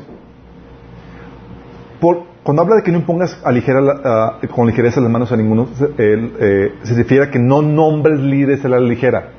Dice, no participes, no te hagas compartícipes en los pecados de, los demás. ¿Por qué?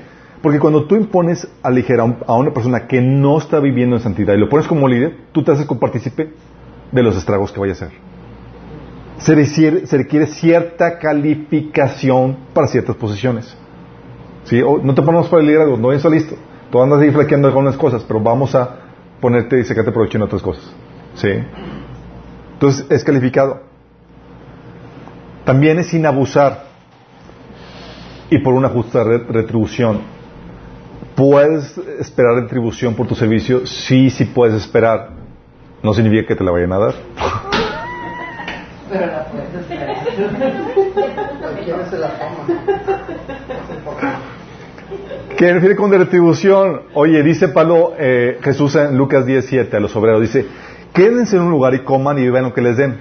No duden en aceptar la hospitalidad, porque los que trabajan merecen recibir su salario. La hospitalidad, lo que te ofrecen, chicos. Aquí Jesús está diciendo, lo que te dan de comer, tómalo como paga. ¿Ya andamos eso, Señor? Sí, ya. Sí, o sea, él responde, recibe la, eh, eh, la hospitalidad. A veces dicen, a veces mi esposa es más, es más quisquillosa en eso. Que, oye, de agradecimiento de personas que nos han invitado a cenar. Dice, ah, pues vamos a invitar a cenar. Y no, nosotros pagamos. Y mi esposa, no, no, no, yo, no, sí, que paguen. Sí. Y nosotros, ¡ah! Yo, es parte de hospitalidad, es parte normal. Sí. Y tienes tú que aprender, oye, decir, serviste algo, aprender a recibir es parte de lo que se espera. Sí. Pablo decía, ¿acaso no tenemos derecho a hospedarnos con ustedes y compartir sus comidas? Fíjate. Del mismo modo, el Señor ordenó que, que predicara la buena noticia no- sean sostenidos por los que reciben el beneficio del mensaje. O sea, Pablo sabía que tenía ciertos requisitos. Pero tú puedes decidir ceder a dicho, a, a dicho derecho.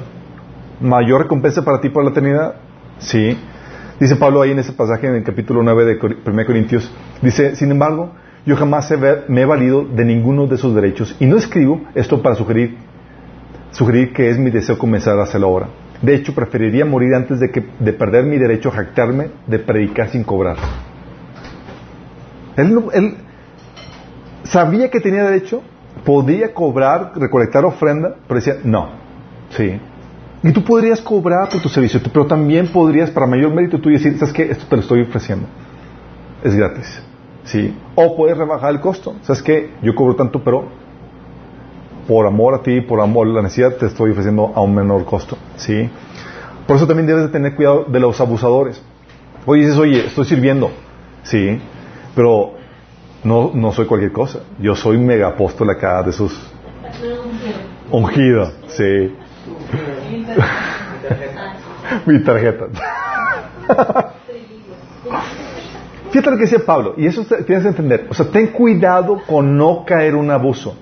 Tú realizas un servicio brutal, pero fíjate en esto, dice 2 Corintios 11, del 9 al 21, dice, Pablo, nunca he sido una carga para ustedes y jamás lo haré. Dice, esto debilitará los argumentos de aquellos que andan buscando la oportunidad para jactarse de que su trabajo es igual a nuestro. Fíjate, Pablo está diciendo, no, no cobro, nada más para quitarle así el argumento de esos apóstoles que están diciendo que son iguales a nosotros. Fíjate. Dice, estos individuos son falsos apóstoles, son obreros engañosos que se disfrazan de apóstoles de Cristo. ¿Y sabes qué hacían esos apóstoles? Lo que dice, ellos, eh, diciendo la iglesia de Corintios, dice, ustedes aguantan cuando estos los esclavizan, les quitan lo que tienen, se aprovechan de ustedes, toman control de todo y les dan una ofetada. O sea, estos megapóstoles saqueaban a la iglesia. Y todo pasó, les daban ofetada. o sea, lo maltrataban. Dice, me da vergüenza decir que nosotros fuimos demasiado débiles para hacer lo mismo. Sí. O sea, tú puedes, y hay siervos chicos que lo invitas a que comparta y dice, mano, si voy allá, no acepto que me hospeden en hoteles que no sean de menos de, cuatro, de cinco estrellas y de cenar que me den, lleven acá, aquí, allá y que, o sea, y si no le cumples el estándar, bye con eso. Cuidado con lo que cobras. Cuidado con los abusos. Sí. sí, que dice, porque una vez un hermano dijo que le, en un sketch ahí de que, estaba hablando de, de, esos superapóstoles que cobran las pelas de la Virgen, ¿no? Que yo quiero que me pagues el avión primer, en, primera clase, el hotel, aquí, allá, y de ofrenda, de, ofrenda cobro, cobro mínimo tanto de ofrenda. Y el, y el hermanito dice, ah, pues hermanito, para, para eso que ofrece, yo necesito que me resucite dos muertos, que me sane de todos los de, de lepra, que me, o sea, vamos dando y dando, pues obviamente. me ha hecho exigido. Sí. O sea. No podía ser. No, eso no venía en el show. Caso real, uno no nomás quiere el boleto de avión, quieren el avión. Sí. Entonces es sin abusar. Sí, tranqui. Sí, y también es con excelencia para la gloria de Dios. El Señor te dice que el que trabajen de buena gana en todo lo que hagan como si fuera para el Señor y no para la gente. Habla de que tienes, o sea, vas a hacer algo para el Señor, ¿cómo lo haces? Con excelencia. Es para tu Señor. Oye, pero es para mi hermanito X. Lo estás haciendo para el Señor. Sí. El Señor, en Colosenses 3, 17 también te dice, que todo lo que hagan o digan, háganlo como representantes del Señor Jesús y den gracias a Dios Padre por medio de Él.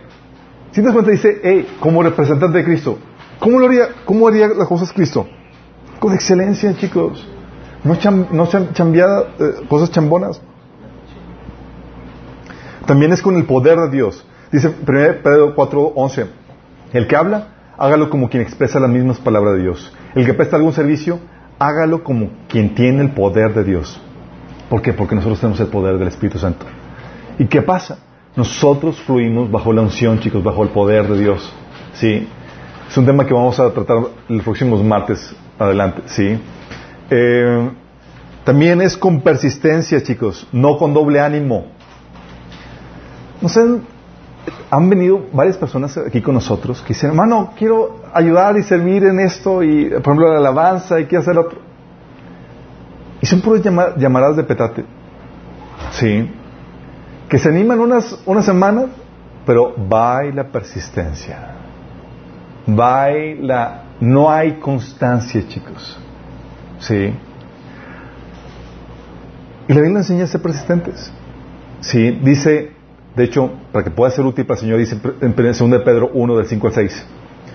Dice que a la fe tienes que ponerle excelencia moral, conocimiento, control propio, perseverancia. Para que estés, para que no seas inútil en productivo. Porque si no perseveras, ¿tú crees que te van a dar algo? ¿Te van a delegar algo? ¿Te van a llamar para que sirvas? No, este hermanito es como Marcos, ¿se acuerdan? en medio de la batalla, dice, no, ya no. Mi mamá dice que siempre no. Marcos, cuando estaba sirviendo con Pablo y con Bernabé, en medio del, del, conflicto y del servicio y del viaje misionero, dice, pues dice mi mamá que siempre no, y se fue. Luego volvió, aprendió. Pero la perseverancia se necesita, chicos. Sí. Hay gente que dice, que levanta la mano y dice, yo quiero servir. Y se apunta por uno, o sea, se apunta en lo que dura el entusiasmo. Porque cuando se acaba el, entusiasmo, lo único que queda es tu voluntad y tu decisión de, de continuar para persistir. Por los que se basan solamente en emociones, bye, sí. Por eso el Señor decía en Gratas 6.19 que no nos cansemos de hacer bien, porque debido tiempo cosecharemos. Y Jesús decía que cualquiera que mira atrás después de, poner la mano, mano, en el arado no es apto. Oye, puse la mano en el arado, pero ¿sabes que Siempre no. Sí, y hay gente que ha dejado las cosas así, en medias. Hay gente que ha venido con aquí para, oye, a ver, tú a armar el grupo de alabanza y bye. Sí. Hay gente que dice, oye, voy a, apoyar aquí en la cámara y luego, bye. Y así para cada cosa, chicos. dices, voy, no hay constante, no hay constancia. Sí. La perseverancia, chicos, aunque no se agradezca, es, es, para mantenerte aunque en el servicio, aunque no, nadie te lo agradezca, aunque no sea, eh, no sea bien visto. Y tú perseveras porque te sabes deudor, sabes que se necesita el servicio. Sí. Y tú, sabes, tú tienes aquello que se requiere para dar algo mejor. Hemos tenido proyectos que comenzaron, duraron unas semanas. Proyectos hermanos que me dicen, oye, Chuy, eh, me enteré que quieren editar videos y toda la cosa. Y arman el grupo y demás. Y a unas cuantas semanas, bye bye. Falta de perseverancia. Sí. Y luego, con ahínco. Con más ahínco para los hermanos. ¿Qué es ahínco? Ahínco es con más enjundia, con el FUA.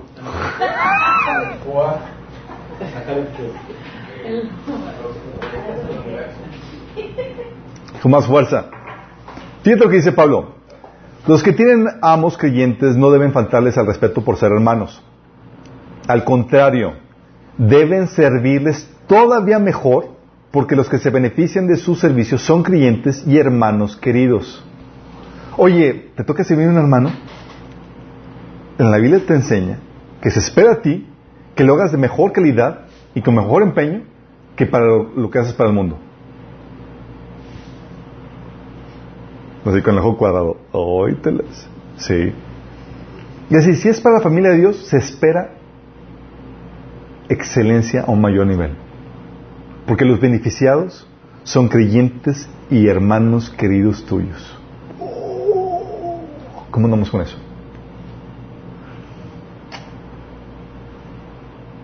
¿Cómo estás en esta expresión de amor? Sí, ¿cómo estamos en eso? Chicos, la encomienda del Señor es que amemos como el Señor nos amó, no como ama el mundo. Y eso implica poner nuestros dones a servir. Tú vienes a una iglesia, te integras a una iglesia, sigue el inicio recibiendo y puramente recibiendo, pero se espera que sirvas, que cambies el chip donde eres todo para mí, para que me sirvan y demás, aún me comido y empiezo a servir. Dios te dio un don, Dios te dio un talento y espera fruto de ti en ese, en ese sentido. Espera que madures. Sí. Recuerda, hay muchas áreas de necesidad y están gritando alrededor tuyo. La pregunta es, ¿habrá suficiente amor en ti para responder? Hay muchas áreas de oportunidad, cosas que que no son tal vez una necesidad, pero son áreas de oportunidad de lo que podríamos hacer para crecer y desarrollarnos y enriquecer el cuerpo de Cristo todavía más.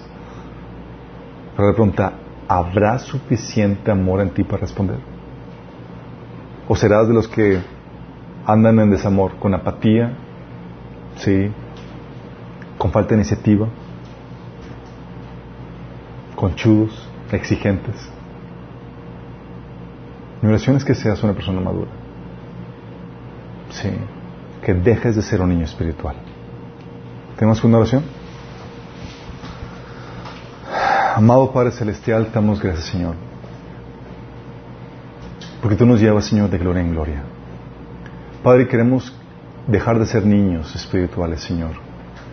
Viviendo solamente para ser mantenidos, para ser servidos, Señor. Y queremos extendernos más allá de eso, Señor, para servir a otros, Padre. Padre, llévanos su madurez, Señor. Despierta en nosotros ese amor profundo por nuestros hermanos, por el cuerpo de Cristo, Señor. Que veamos las necesidades alrededor, Señor, y que no pasemos indiferentes, Señor, sino que podamos poner en práctica los dones, los talentos que tú nos has dado, Señor, para bendición del cuerpo, Señor, y tu gloria, Señor. Llévanos, Señor, a esa madurez, Señor. Ayúdanos, Señor, Señor, en este proceso. Te lo pedimos en nombre de Jesús.